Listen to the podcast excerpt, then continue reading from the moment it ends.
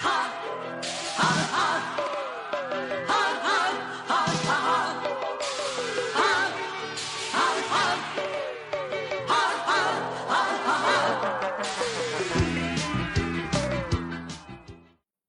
小朋友们，大家好，我是亮亮和小黑的爸爸。天亮听广播叔叔，今天我们讲《西游记》第十七回“三界芭蕉扇”。在上一回中，悟空杀了几个强盗，惹恼了唐僧。唐僧让悟空回花果山，悟空没办法，只能去求观音帮忙说服唐僧。这时候，一个假悟空。趁机打晕了唐僧，抢走了取经的行李。后来假悟空被如来佛祖用金钵盂罩住，原来是一只六耳猕猴。悟空一棒将其打死。师徒四人继续西行。这天，唐僧师徒来到一个庄院，觉得虽然时值三秋，却仍然炎热。一问才知道，这里叫火焰山，山上火焰八百里。无人能过。庄主告诉他们：“如想过火焰山，只有去翠云山芭蕉洞的铁扇公主那里借芭蕉扇，用了芭蕉扇去扇，才能熄火。”悟空到了翠云山，得知铁扇公主是牛魔王之妻，名叫罗刹女。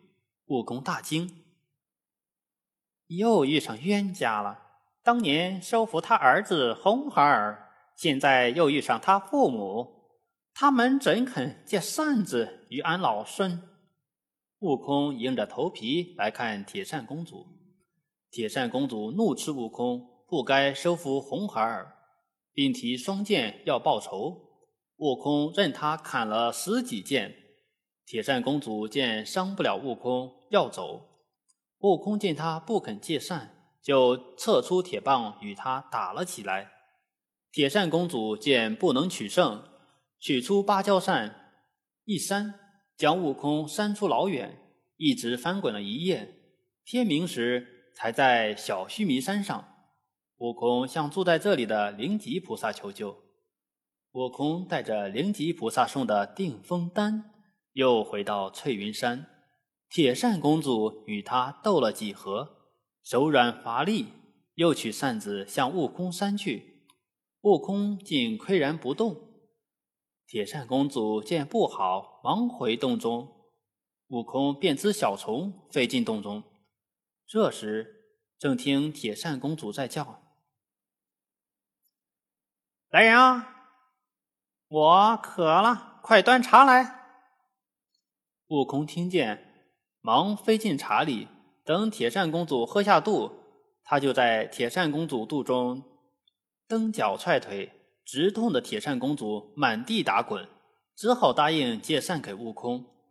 悟空让铁扇公主拿来看，铁扇公主叫女童拿来一柄芭蕉扇。悟空看见，才从铁扇公主肚子里飞出，拿了扇子。悟空叫唐僧等人一起走，刚走了四十余里，脚就被烫伤了。悟空说：“先去灭火。”想不到越山火苗越旺，要不是悟空躲得快，恐怕连猴毛都剩不下。悟空忙领唐僧等人退后二十里。这时，土地神出来告诉悟空，这柄芭蕉扇是假扇，要借真扇还需找牛魔王。悟空于是决定去积雷山魔云洞找牛魔王。悟空来找牛魔王，正遇见他的小老婆玉面公主。他回去又哭又闹，说是铁扇公主派个和尚来找牛魔王。牛魔王出来一看，是收走儿子的孙悟空，不由大怒，举棍就打。二人斗了百十回合，直到有人喊牛魔王去赴宴，牛魔王才罢兵回去。牛魔王跨辟水金睛兽去赴宴。悟空跟上，他见牛魔王钻进水里，于是自己变成一只螃蟹进去寻找。悟空见辟水金睛兽拴在石柱上，就骑上它，自己变成牛魔王，准备去铁扇公主那里去骗芭蕉扇。悟空骑辟水金睛兽来到翠云山，铁扇公主两年未见丈夫，所以格外高兴，忙吩咐摆酒。悟空假意说怕铁扇公主把扇子借给仇人，才忙赶回来。酒过几巡，悟空嘱他要藏好扇子。铁扇公主从口中吐出一柄杏叶大小的扇子，递给悟空，说：“我藏在口中，他是偷不走的。”悟空问：“这小小扇子怎能扇八百里的火焰山？”铁扇公主埋怨丈夫不该忘了自家的宝贝，就将咒语说出。悟空现出本相，拔腿就走。悟空出洞后念了口诀。扇子果然渐渐变大，但他不知将扇子变小的口诀，只好扛着走。那牛魔王喝了酒，等回来找辟水金睛兽，才想起孙悟空。等来到翠云山，为时已晚，他被铁扇公主臭骂一顿。牛魔王气坏了，去追悟空。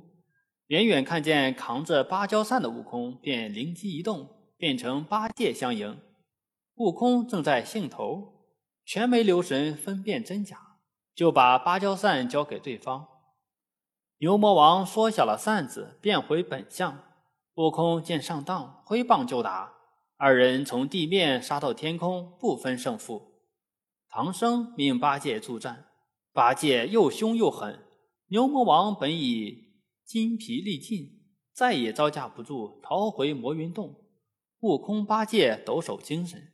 将洞门打碎，牛魔王大怒，再次出战，可仍打不过悟空和八戒，于是变成白鹤展翅飞去。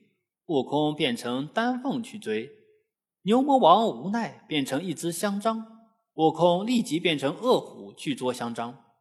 牛魔王现出原身，原来是头大白牛，两脚是塔，身高八千余丈，对悟空说。现在你能怎样？悟悟空大喝：“掌！”立即身长万丈，举棒打去。上界神仙被惊动，纷纷来助悟空。牛魔王见势不好，向洞中跑去，被众神围住。牛魔王向李天王顶去，哪吒甩出飞火轮，挂在他的脚上，疼得他直叫。李天王趁机用照妖镜罩住，牛魔王无法动弹，只好答应献扇。铁扇公主献扇灭火，悟空用芭蕉扇连扇了七七四十九扇，断绝了火根。诸神带着老牛上天复命去了。悟空将扇子还给铁扇公主，第二天同师傅等人又上路了。好了，小朋友们。今天的故事讲完了，我们下一回讲遇险贾雷音，再见。